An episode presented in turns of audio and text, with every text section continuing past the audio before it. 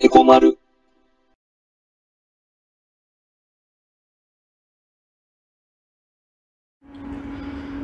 えー、まるです。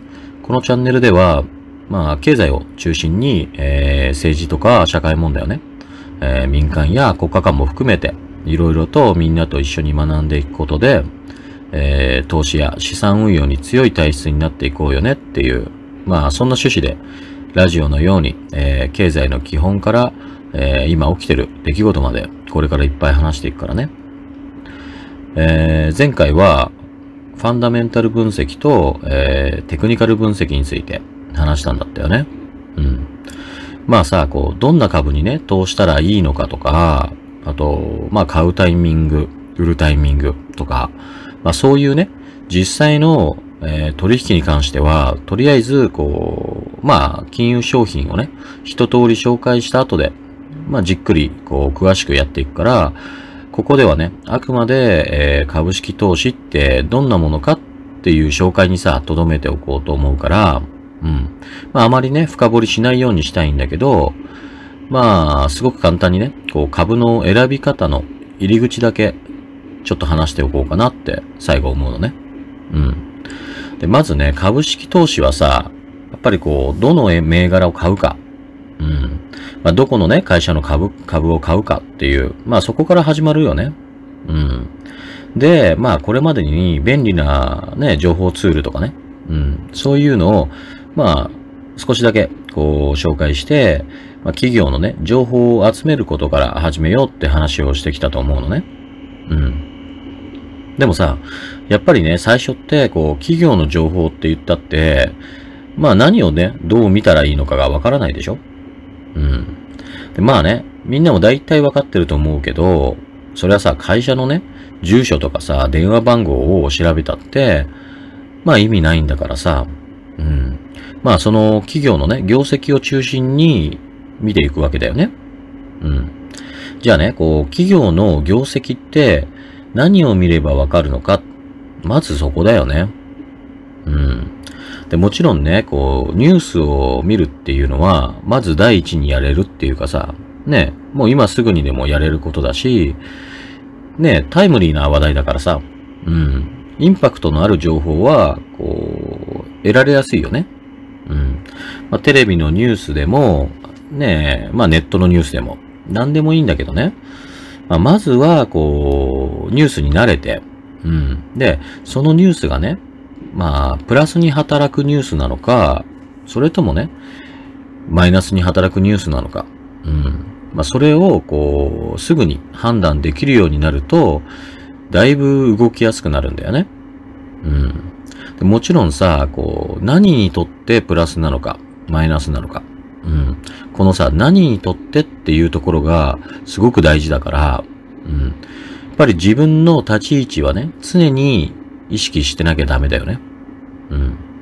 まあ、例えばさ、サッカーとかでもね、今自分が立ってる場所、まあ、向いてる方向、そういうことが分かってないと、ね、たとえこう、いいパスをもらったってさ、そのもらったパスがね、プラスなのか、マイナスなのか、わからないでしょ？うん。相手のゴール前でさ、ね、相手のゴールの方向を向いてる状態でさ、いいパスをもらえば、自分のチームにとって、すごくプラスでしょ？うん。シュートチャンスだし、ね、まあゴールのチャンスだもんね。うん。でも、自分のゴール前でさ、ね、後ろ向き、要は自分のゴールに向いてる時にさ、ね、パスをもらったら、うん、大ピンチでしょ。うん。じゃあその時さ、相手側はって言うとさ、ものすごいチャンスだよね。だって、そのボール奪っちゃえばさ、いきなりシュートチャンスなわけだからね。うん。だから、ね、あのー自分の立ち位置によって、そう、やっぱり、こう、ね、プラスのものなのか、マイナスなものなのか。で、逆にね、自分じゃない、自分の立場じゃない場合は、相手側だったら、ね、それがチャンスだったり、プラスだったり、マイナスだったり、変わるんだよね。で、これニュースでも同じことが言えてね。うん。自分の立ち位置によって、こう、ニュースはさ、プラス材料にも、マイナス材料にもなるんだよ。だから、まずはさ、今自分がね、どの立ち位置にいるのか、ね、どっちを向いているのか、これを常に意識してニュースを見ることに慣れることがとても大事なの。うん、で、株式投資で言えばね、まあ、どの立ち位置っていうのはさ、まあ、いわゆるさ、例えば IT 企業関連の株に注目してるとか、うん。食品関係の株に目をつけてるとか、うん。まあ、鉄鋼なのか半導体なのか、エネルギーなのか。まあ、そういったことがさ、株式投資での自分の立ち位置だよね。うん。そんで、まあ、これからね、買おうとしてるのか。それとも、こう、すでにね、株を持ってて、これから売ろうとしてるのか。うん。まあ、それがね、まあ、株式投資での、こう、どっちを向いてるかってことだよね。うん。例えばさ、まあ、製薬会社関係。今さ、こう、コロナのさ、ワクチン開発とかで、ね、注目集めてる業種だよね。うん。ここにさ、まあ、注目してるとしてだよ。うん。で、ニュースでさ、まあ、どこどこの製薬会社が、まあ、例えばね、大学とこう、連携して、新薬開発に成功したとか、うん。もっと先行ってこう、臨床に入ったとかね。うん。そんなニュースが来たらさ、まあ、プラス材料のニュースだよね。うん。まあ、でもさ、もうすでにね、その、製薬会社の株を持ってて、まあ、どんな理由かわかんないけど、なんかの理由でね、うん、その株を売ろうと思ってたらさ、うん。まあ、ある意味さ、マイナス材料のニュースだよね。うん。資産としてはさ、こう、プラス材料なんだけど、うん。ねだってもうその株持ってて、ねプラス材料のニュースってことはさ、今の株価よりね、まあ、株価は上がる可能性が高いからね。うん。だから資産としては、こう、プラス材料なんだけど、でもね、あの、まあ、売りたい。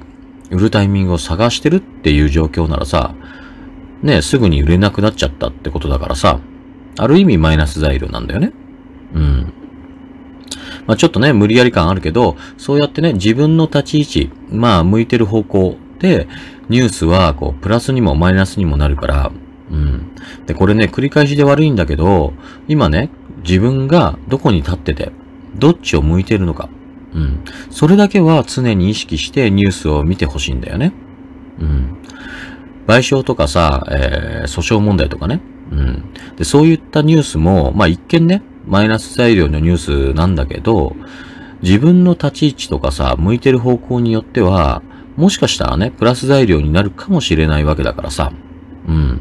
単純にね、判断しないで、こう何にとってプラスで何にとってマイナスなのか。それをね、瞬時にこう判断できるよう、常日頃のニュースで慣れていってほしいなって思うんだよね。うん。で、まあさ、こういったニュース以外、うん、例えばまあ前回までに話してきたこう情報ツールをね、活用して、まあ自分自身で調べに行く場合ね。うん。さっきね、こうテレビのニュースとかって話した時にさ、インパクトのある情報は得られやすいって言ったと思うんだけどね。インパクトのあるニュースはさ、多くの人が知りたい情報でもあるから、ね、だからまあテレビとかさ、ネットのね、ニュース閲覧アプリなんかでいち早く取り上げられるんだよね。でも、俺とか、まあみんなもね、投資家側の連中は、もちろんさ、そういうインパクトのあるさ、ニュースはね、大事なんだけど、自分からさ、知りに行くニュースがさ、まあ取引のベース材料だったりするわけだよね。うん。で、そういった場合、前に話した、こう、決算単身とかね、うん。そういうので、例えば業績予想を見たりしてさ、ね、それでプラス材料とマイナス材料を、ね、自分でこう、見つけに行くんだよね。うん。で、その時に、こう、何に注目してみたら、まあ、そういう、まあ、業績だよね。まあ、企業の業績だよね。そういうことが、こう、判断していけるようになるのか。うん。まあ、今日はね、ここで時間になっちゃったから、まあ、この続きはね、次回にしようと思うんだよね。うん。まあ、ちょっとうまいことこう気になっちゃうようなところで、うん、ちょうどよく終わったね。うん。じゃあこの続きはまた次回。それじゃあまたね。おやすみ。エコ丸。えー、後半は前半のような、えー、経済全般の基礎的な話じゃなくて、今起きてる出来事についてとか、今話したいこと、トピックとしてこれからいっぱい話していくから、まだまだ眠くない人は聞いてくれたら嬉しいな。えー、前回まで、まあ、3回続けて、東京都知事選の話をしてきて、で、昨日ね、7月5日の日曜日、えー、投開票が終わったから、まあ、そのことをね、話したいんだけど、あえてね、少ししてから、こう、考察していきたいなって思ってるんだよね。だから、今回はね、まあ、たまには、具体的な、こう、投資の話でも、ちょっとしてみようかなって思うの。うん。で、まあね、この、コロナの時に、こう、投資を始めてみようって思った人もいるだろうしね。大損しちゃった人も、まあ、かなり儲けちゃった人も、うん、いろいろいると思うのね。うん。そんなみんなにさ、こう、まあ、ちょっとでもね、投資に、えー、興味のあるみんなにね、うん。まあ、少しでも、こう、何かの役に立ってくれればなっていう気持ちで、まあ、考察を含めてね、ちょっと先の未来について、まあ、こんな投資戦略だと、ちょっときついよって話をしたいと思うのね。うん。まずね、こういう、まあ、ショックの時、まあ今回のコロナショックとか、まあ、リーマンショックとかね、うん。そういう時、うん、少しでもさ、投資の知識がある人は、こう、リスクオフ、リスクオフっていう言葉をね、意識すると思うんだよね。うん。このリスクオフっていうのは、まあ、リスクを取らないってことね。うん。で、反対にさ、リスクオンはリスクを取るって意味だからさ。まあ、ちょっとだけね、具体的に言うと、えー、まあ株式投資でも、まあ為替でもね、何でもいいんだけど、はっきり言っちゃえばね、投資をしてるってことがリスクでしょうん。常にさ、まあ、損と得はさ、背中合わせなわけだからね。うん。投資をしてるってだけでさ、もう一定のリスクは背負ってることになるんだよね。うん。だから、こう、極端に言えばね、リスクオフっていうのは、まあ、投資をやめちゃう。うん。で、リスクオンっていうのは、まあ、リスクをね、追ってでも投資をやろうっていう状況なんだよね。うん。まあ話をね、戻すと、こう、ショックの時さ、うん、こういう時は心理的にね、やっぱりさ、怖いからリスクオフになりがちだよね。うん。で、そうすることで、株価はさ、世界的に全面安になるよね。売られちゃうから。うん。そんでね、じゃあ、為替はどうかっていうとね、まあ、できるだけ安全な資産に変えておきたいって心理からさ、まあこれもリスクオフだよね。うん。まあ日本円に変えて持っておこうって人が増えるんだよね。うん。これね、格言のようなものでさ、まあ有事の時、うん、まあ戦争とかね、有事。うん。有事の時の円って言われるほどさ、こう円をね、安全な資産として捉えてる人が、まあ、世界には多いんだよね。うん。まあはっきり言ってさ、ちょっと誤解があるっていうか、まあ過剰評価って思うんだけど、まあね、過去の経験からそういう心理が働くんだよね。うん。でもね、今回さ、コロナショックで為替はね、どんな風に動いたかっていうとね、このリスクオフの考え方でいくと、まあ、円高ドル安の傾向になるはずだよね。うん。やっぱ円が買われて、だから円高になる。で、ドル安。うん。だけど、そうなるはずがね、全くそうはならなかったんだよね。うん。で、今年ね、2020年の1月から3月の、えー、3ヶ月間を見るとね、まあ、株価は顕著にね、こう、リスクオフの傾向が見られたの。まあ、どんどん下がったよね。うん。株安だったよね。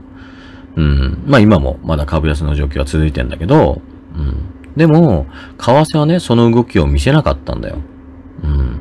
要はね、為替と、いわゆる株式相場の連動性がほとんどなかったってことなんだよね。うん。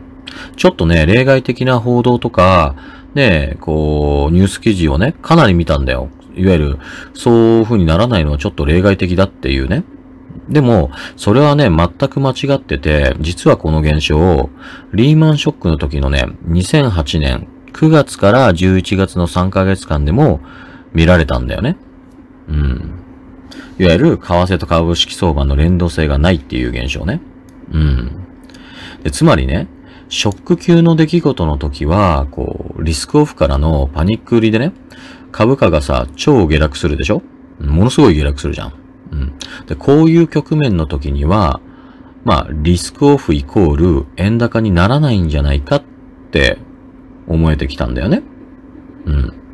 で、この二つのね、ショックからあ、コロナショックとリーマンショックね、から考えると、まあ、通常の景気悪化による下落の場合はさ、まあ多くの海外勢の投資家がね、うん、まあ低金利の日本円を借りて、で、それをね、いわゆる米ドル、アメリカドルに変えて、とか、まあそういう他にもあるけどね、変えて、交換して、で、海外にこう投資してるから、うん、これ通常時ね。だから、まあ円安ドル高の傾向なんだよね。うん。普通の平穏時ってことね。うん。で、そこで、まあ景気悪化がさ、顕著に現れてきたら、まあ、その海外に投資してたものを売ってね、それで、まあ、米ドルなり、ね、アメリカドルとか、ね、まあ、ポンドとかにするでしょ？うん、ユーロでもいいよね。そういう通貨に変えて、で、それを、また日本円に交換して、で、最初にね、借り入れてた分を返済するわけだよ。だから、円高ドル安傾向になるんだよね。うん。で、まあ、これが、まあ、通常時のリスクオフの時の、いわゆる株式相場と為替の連動性メカニズムだよね。うん。株安で、それで円高になって、さらに株安になるっていう具合にね。うん。じゃあさ、こういうショック時の下落の場合はどうかっていうとさ、ショック時はね、リスクオフから、まあ、パニックリにね、発展するからね。まあ、絶対に起こることとしては、まず弱いところから、現地通貨の下落が始まるよね。うん。まあ、新興国だよね。で、その心理はっていうとさ、やっぱりね、信用力の高い、まあ、米ドル、アメリカドルに変えておこうっていう考えが、まず先立ってさ。で、さらにね、こういう時は、まあ、現金、キャッシュがさ、一番大事だって思う心理が大きくなるから、極端に言えばね、全部の資産を一度ね、現金化しようって思う投資家がいても不思議じゃないくらいなんだよね。うん。で、このドルキャッシュ需要は、うん。まあ、ショック時はね、必ず起こるんだよね。うん。だけどね、一方でさ、うん、さっき話したね、まあ、通常時の、こう、日本円ね、借り入れ返済っていう、さっきのね、言ったあの流れも、実は同時に起こってはいるんだよ。だから、こう、円高ドル安の傾向もあるんだけど、まあ、ドルキャッシュ需要が爆発的に起こるから、ね、日本円以外のさ、通貨で、そっちもドル高になっちゃうでしょ？うん。じゃあその結果ね、円もドルも高いっていう状況になると思うのね。うん。まあさ、この裏付けとしてはね、米ドルインデックスの推移を見れば、この世界中のね、資産が、こう、米ドルにね、交換された、まあ、アメリカドルでね、アメアメリカドルに交換されたことはね、一目瞭然なんだよ。うん。まあ、だからね、有事の時の円とは言うけど、やっぱりね、アメリカドル、米ドル側から、うん、ね、見るようにしないと、なかなか流れがつかめないと思うんだよね。うん。まあね、もっと言っちゃえばさ、まあ、BIS、あのー、国際決済銀行ね。うん。そこが出してる、まあ、指標によるとね、世界の通貨別為替取引量はね、まあ全体を200%としたときね、うん。まあこれはね、ちょっとね、通貨ペアの割合があるから、まあ全体をね、200%としなきゃいけないんだけど、まあね、詳しくはね、今回今ここでは説明しないから、うん、全体がね、200%なんだって思ってくれたらいいと思うんだけど、そうするとね、いわゆる米ドル、アメドル、あ米ドル、アメリカドルは、えー、88%、200%中ね、88%で、じゃあ日本円はって言うとね、16%に過ぎないんだよ。うん。要はさ、日本円も、為替のね、取引量からしたら、まあ、マイナー通貨の一つなんだよね。うん。だからさ、あえてね、今まだ、ね、言わせてもらうけど、ね、あえてね、今はまだってね、こう言わせてもらうけど、今はまだ、米ドル側から見るようにしないと、ダメなんだよ。中心が米ドルだからさ。アメリカドルね。アメリカドルだから。うん。まあ時間が来ちゃったからね、今日はここまでね。うん。次回これからどうなるかっていう予想を踏まえて続きを話していくね。じゃあまた次回ね。おやすみ。へこまる。